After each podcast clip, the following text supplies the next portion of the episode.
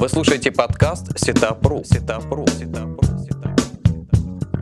Подкаст подготовлен при поддержке сервиса Setup.ru. Конструктор сайтов Setup.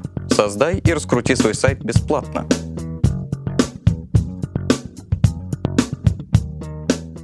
Здравствуйте, друзья! Это подкаст «Setup. Как раскрутить бизнес в интернете». И я его ведущий Алексей Пучков.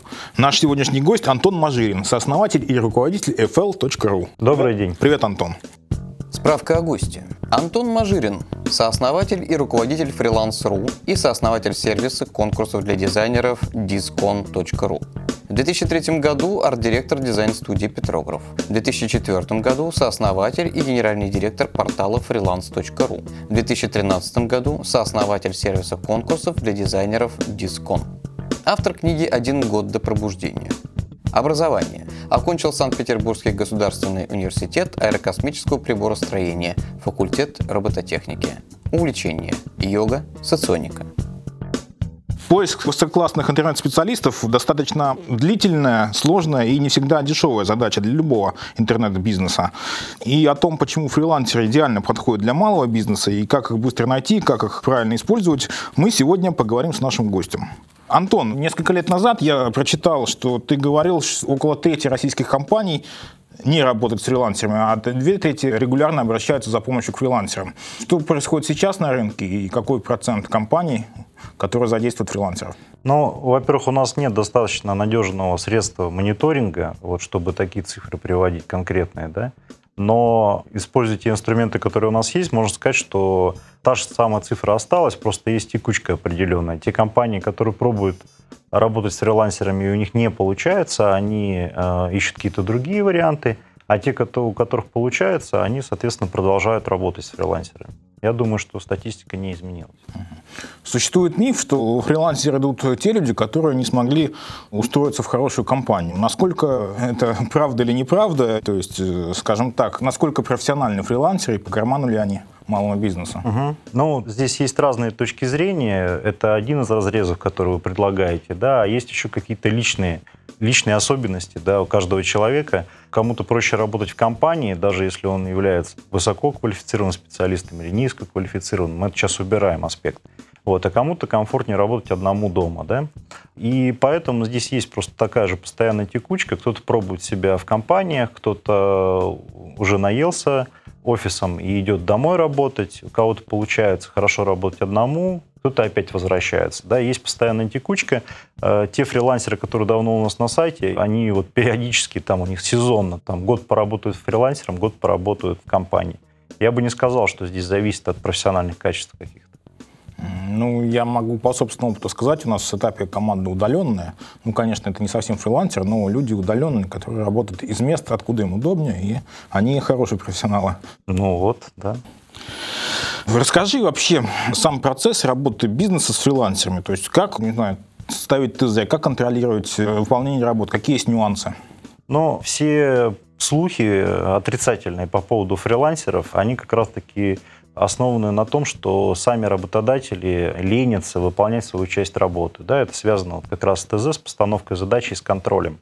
Вот здесь, э, в принципе, нет ничего нового. То есть э, с фрилансером нужно работать так же, как вы работаете с любым там, сотрудником у вас в офисе. То есть надо поставить четкую задачу, уметь ее поставить. Она должна быть определена, там, ее начало, конец, да, срок выполнения, вот и объем и как можно более подробное описание. Необходимо достаточное описание.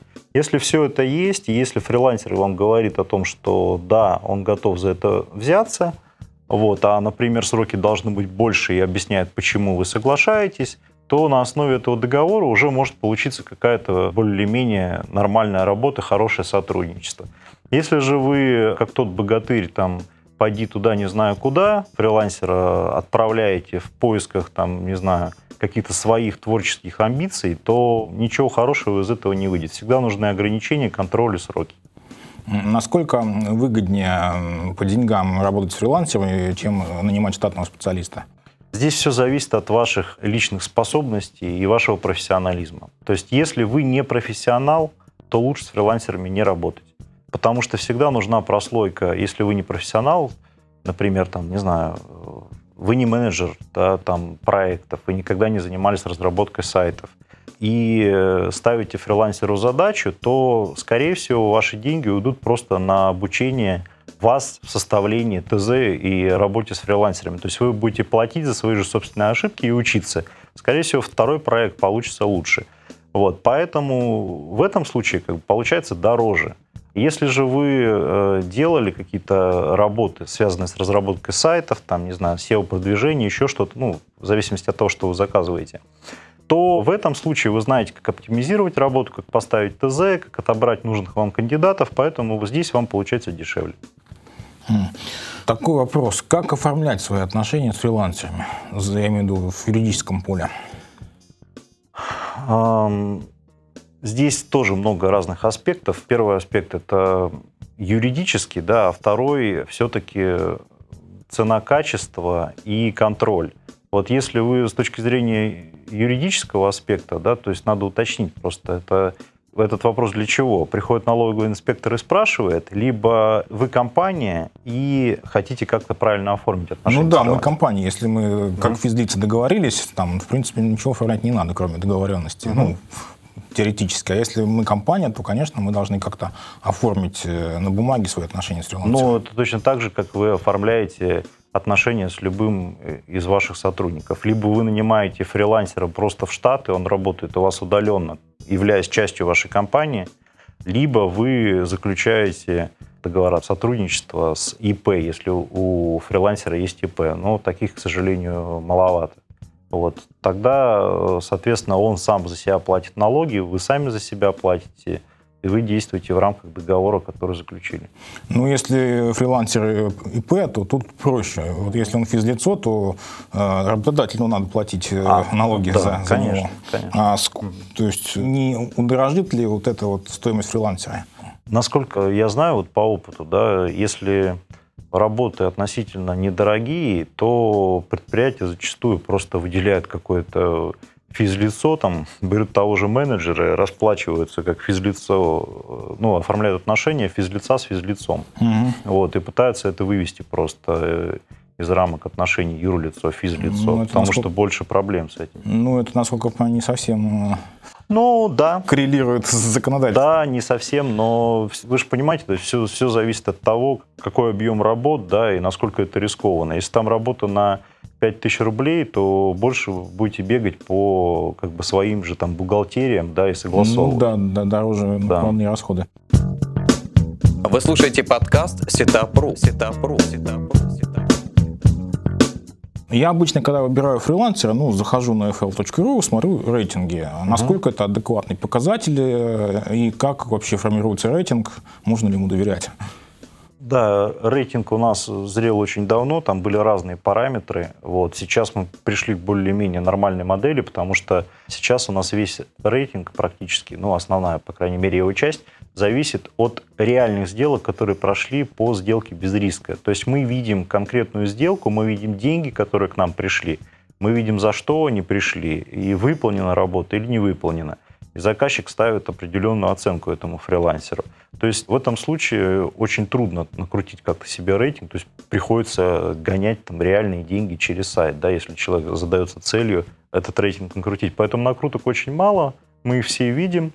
Если человек накручивает, естественно, мы его предупреждаем. Вот поэтому рейтинг сейчас адекватный. Помимо рейтинга, есть ли еще какие-нибудь инструменты поиска фрилансеров? Ну, а, смотря в какой области вы ищете. Если вы ищете э, программиста, то, наверное, надо опираться на рейтинг. Если вы ищете дизайнера и сами являетесь компетентным в этой области, специалистом, то, я думаю, вы можете и без рейтинга определить по портфолио человека, который вам подходит. Другое дело, как оценить его в реальной работе, но если вы арт-директор, да, у вас есть методы своей оценки, свои методы, и вы будете его оценивать вне зависимости от нашего рейтинга. Давай вернемся все-таки к оформлению фрилансера. Ну, все-таки э, мы стараемся придерживаться правого поля и оформляем фрилансеров, но существуют некие риски, что фрилансер может, ну, есть такая фраза «пинать балду», да?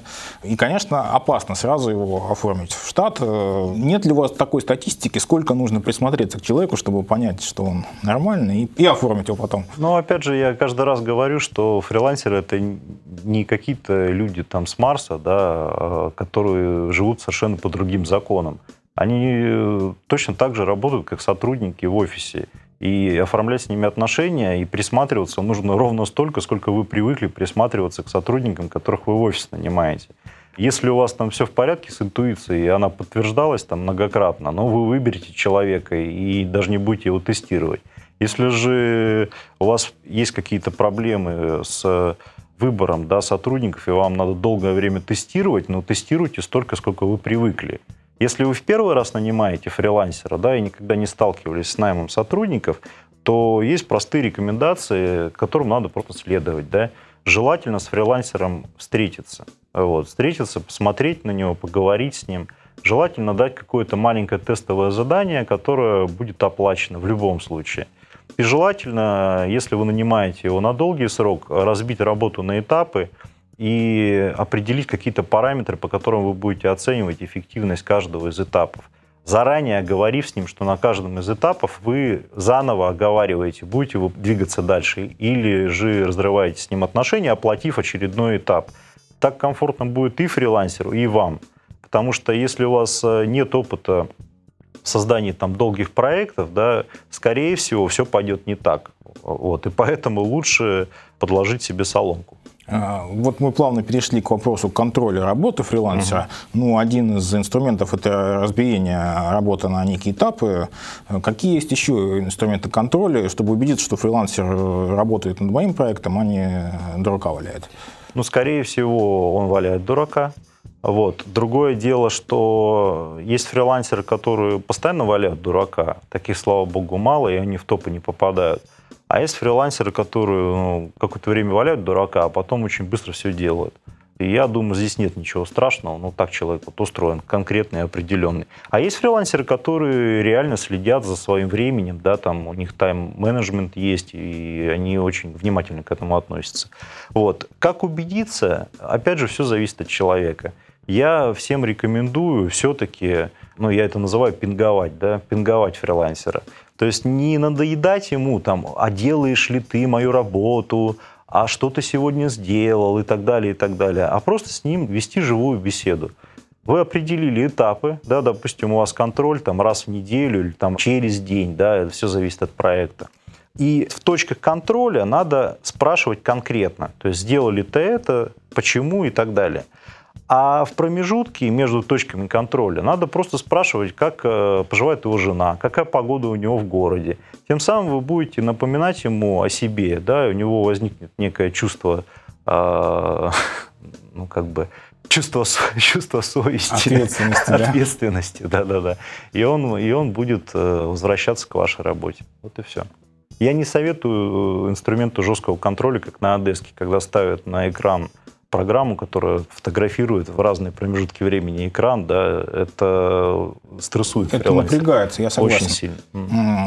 Расскажи, как происходит э, финансовая сторона работы через э, фриланс-биржу, какие есть гарантии от биржи и как регулируются споры, если все-таки э, заказчик недоволен фрилансером, ну и так далее, или фрилансер недоволен заказчиком, всякое бывает. У нас есть один инструмент, называется сделка без риска работают очень просто. Вы кладете деньги на депозит, пишете техническое задание, прилагаете к этим деньгам, и мы их можем отдать фрилансеру только когда вы сами скажете, что работа выполнена. Вот, то есть как банковская ячейка, да, а, многим знаком этот принцип. Вот. А наша ответственность чисто арбитральная, да, то есть мы смотрим на бумагу, которую вы приложили, мы смотрим на деньги. Если все соответствует, мы деньги отдаем. Не соответствует, не отдаем. Если э, возник какой-то спор, то в дело вступает арбитр, функции которого в 90% случаев сводятся к тому, чтобы сделать так, чтобы работодатели и фрилансеры договорились сами. Потому что зачастую они просто порыве гнева разрывают коммуникацию, и уже им нужен какое-то вот э, третье звено, да, чтобы их скоммуницировать. И он просто по-человечески разговаривает с одним, с другим и пытается найти какое-то взвешенное решение для обоих. Если же вот 10% случаев, когда он не может найти это взвешенное решение, то он самостоятельно принимает решение, кому отдать деньги. Либо вернуть работодателю, либо фрилансеру, либо он распиливает как-то по частям. Но чтобы принимать такое решение, нужно же обладать э, компетенцией, как сказать, в областях той специальности, которую делает фрилансер. То есть это нужно быть либо дизайнером, либо программистом. Ну... Да, компетенцией нужно обладать. И поэтому в сложных случаях мы привлекаем специалистов, которые нас консультируют по тем или иным вопросам. А вообще это частые ситуации? Вот... Э, Очень нечастые. Ну, конфликты нечастые. А вот, вот то, что мы сейчас разбираем, да, сложная ситуация, я говорю, это 10% случаев от всех конфликтов вообще. Ну, то, то есть, есть это, это больше недопонимание, чем какой-то... Скорее всего, это какой-то просто эмоциональный конфликт, да, который можно решить вот э, чисто логически. Угу рационально. Ну вот мы плавно переходим, опять же, к проблемам коммуникации. Есть ли особенности коммуникации внутри удаленной команды? Конечно, есть проблемы коммуникации, если команда распределенная и удаленная. Потому что там 80% информации, которую мы получаем от других людей, это не вербалика все-таки. А когда мы находимся на расстоянии, у нас возникает иллюзия, что мы можем, в принципе, передавать точно так же информацию, да, и вести, э, то, соблюдать тот же уровень коммуникации, который у нас был до этого, поддерживать. Вот. И э, здесь люди всегда сталкиваются с такой проблемой, что они вроде как устали от коллектива, от рабочего, поехали работать домой, вроде как все хорошо, свободное время, но через какое-то время, там, через неделю, через месяц они начинают скисать.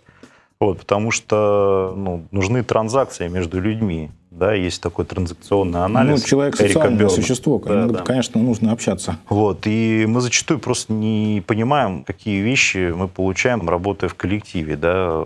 Вот эти какие-то поверхностные приветы, как дела и так далее, очень важную роль играют. Поэтому проблемы существуют. И они пока непреодолимы. То есть максимум, что можно сделать, это общаться по скайпу, но это уже хорошо. То есть я всем рекомендую все-таки э, общаться голосом, там хоть какие-то эмоции есть, да, чем э, строчить там письма вот эти вот бездушные. Вот, непонятно совершенно. Вот, но я думаю, что прогресс на месте не стоит, скоро можно будет и тактильные ощущения передавать, поэтому в этом плане улучшится ситуация. Э, ну, общение это хорошо. Какие еще есть инструменты коммуникации? Ну, скайп, что, что еще? Ну, Skype, э, различные программы э, там, для коллективного творчества и текстового творчества, все эти вики и так далее, вики-движки. И для программистов там куча инструментов, где они могут коллективно программировать. И для дизайнеров, где арт-директор и дизайнер могут обсуждать там в реальном времени макеты, делать правки. Это все существует в великом множестве в интернете. Ну, по сути, получается, что даже для удаленной команды подходят ну, стандартные средства коммуникации. Ну, соответственно, там для общения это Skype, для документации там Google Docs, да, что, да. что там для какого-нибудь задачника, для э, трекинга задач, да? Ну, да, да. То есть все, все, все обычные инструменты да, для конечно, бизнеса. Конечно. Ну, только, это... только все-таки надо поддерживать некую эмоциональную составляющую, потому что люди работают все-таки не только для того, чтобы выполнять какие-то сухие задачи, то есть, э, если команда распределенная, обязательно нужно встречаться там, ну, хотя бы, там, не знаю, раз в полгода. Вот, а желательно раз в месяц всем коллективом, да, чтобы мы все понимали, что мы живые люди. В этом случае появляется личная ответственность перед человеком. Они один раз встретились, да, разъехались, и он знает, что это не просто какой-то набор там, текста в письме, а это конкретный человек, там, Вася Иванов, который, с которым мы сидели, там, чай пили и так далее. Ну да, конечно, живое человеческое общение трудно заменить скайпом. Ну, не всегда возможно. Иногда фрилансер бывает где-нибудь в Владивостоке. И да, да. Встреча очень дорогая, дорогая выходит. Дорогая, но все же вот, ну, хотя бы можно по скайпу, да, как-то установить какой-то человеческий контакт. Вы слушаете подкаст Сетапру. Сетапру. Сетапру. Существуют ли риски при работе с фрилансерами? Сейчас я попытаюсь э, рассказать, какие. Ну, например, у меня, я интернет-магазин, у меня есть база клиентов. Я могу опасаться, что э, фрилансер, ну, в принципе, неведомый мне человек, может этой базой воспользоваться в каких-то своих целях. Да, существуют же риски и при работе с сотрудниками, которые в офисе сидят. Они точно так же эту базу могут куда угодно переписать и воспользоваться в личных целях.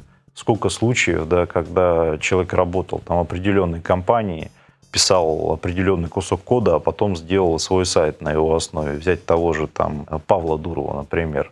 Тоже история такая, не совсем. А, я, честно говоря, не совсем в курсе, где он работал. Я знаю, что, понятно, изначально идея была с Фейсбука слизана, но вплоть до дизайна. Но разве он но... в Фейсбуке работал? Нет, он просто писал кусок кода для определенной компании, делал клон Фейсбука для компании. А-а-а. Да, потом, ну, это все слухи, да, то угу. есть я ни в коем случае не хочу его честное имя там опорочить, и тем более, что потом был сделан такой объем работы, что как бы это все перекрывает. Если я раньше считал, что он там плагиатчик, то я теперь совершенно точно не ну, считаю. Ну, слухи так. есть, да? Ну, ладно. Да, да.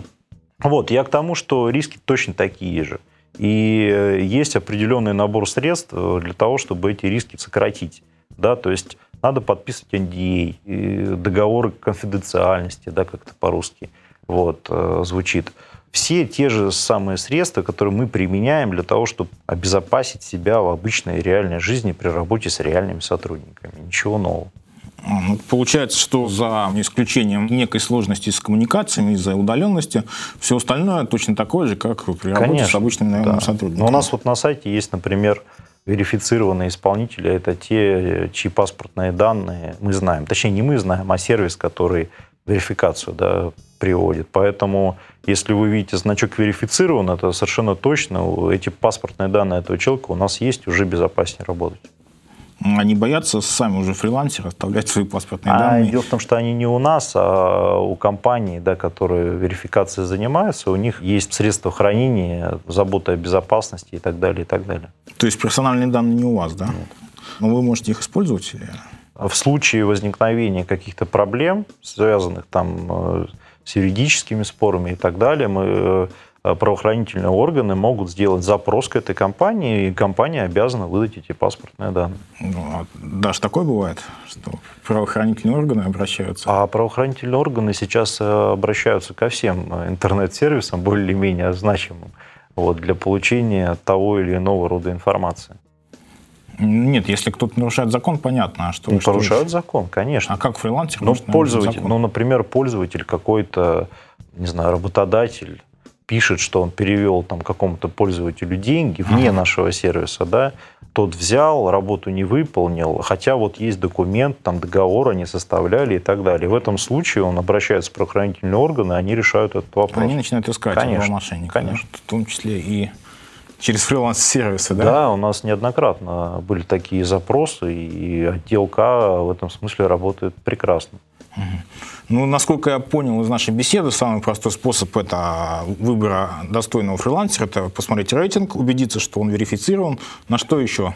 Посмотреть, чтобы убедиться, Посмотреть что... на его честные глаза. Ну, лич, личная встреча, либо это, личная это встреча, хорошо, но она не всегда возможна. Либо скайп. скайп да? Просто послушать его голос, посмотреть ему в глаза и ну, убедиться, что это нормальный, адекватный человек просто, и все. Угу. Э, ну, вопрос такой глобальный, что ли. Вообще рынок э, аутсорсинга, как мы называем, достаточно развит во всем мире. Э, ну, по сути, многие компании нанимают удаленных сотрудников, как мы их называем, фрилансеры, ну или просто удаленные действительно сотрудники. Будущее за этим или все-таки...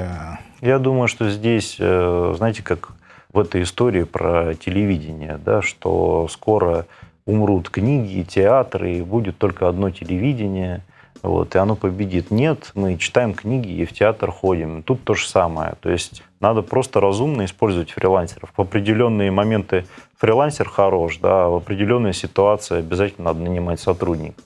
Вот. И здесь просто нужно обладать определенной компетенцией, да, чтобы понимать, когда тебе нужен фрилансер, а когда тебе нужно в штат сотрудника нанять. Вот и все. А что делать, если фрилансер в другом государстве? Ну, точно так же с ним работать, как ну, с фрилансером во Владивостоке. Ну, у нас, по-моему, до Германии ближе, чем до Владивостока. Существенно причем, да. Вообще, это ситуация частая, когда а. заказчик и фрилансер из разных стран. Ну, вы знаете, у нас просто на территории СНГ почему-то все государства считаются, ну, это... все наши бывшие республики считаются разными государствами, и поэтому в этом случае ситуация ну, такая, что мы работаем с людьми из других государств. С теми же там белорусами, с украинцами. Там, а как далее. это вот, работодателю оформить законодательно? А вот тут проблема. Тут возникают проблемы. Хотя, вот насколько я знаю, если оформлять э, украинцев, то, по-моему, ты из этого сотрудника платишь даже меньше налогов, чем если бы ты нанимал русского. Я просто вот не очень силен да, в этой международной вот практике, но я думаю, что такие аспекты есть, потому что у нас самих компаний работали украинцы-модераторы, да, и когда мы их оформляли, то мы удивлялись, что оказывается дешевле. Ну, дешевле они, наверное, потому что стоят дешевле, зарплата там Нет, нет, ниже. именно, нет? именно за сотрудника вы платите налоги меньше, чем если бы вы нанимали рус... русского. Вот как, ну, интересно, российского. я пытаюсь уточнить для По, себя. Да, же, да, да, уточните, я просто вопрос. давно уже не поднимал его. Ну, что ты посоветуешь, не знаю, обращаться к фрилансерам, да? Я посоветую э, правильно их готовить, правильно использовать инструмент, да, и потом не пенять как бы на фрилансера, если вы сами не сделали свою часть работы просто. Вот и все. Ну, хорошо, спасибо, Антон. Мне беседа показалась интересной и полезной. Я думаю, нашим слушателям тоже. Это был подкаст «Setup. Как раскрутить бизнес в интернете». Я его ведущий Алексей Пучков и наш сегодняшний гость Антон Мажирин, сооснователь и руководитель fl.ru. Спасибо. Спасибо, Антон. До свидания. До свидания. Вы только что прослушали подкаст Setup.ru. Setup.ru. Setup.ru. Setup.ru. Setup.ru.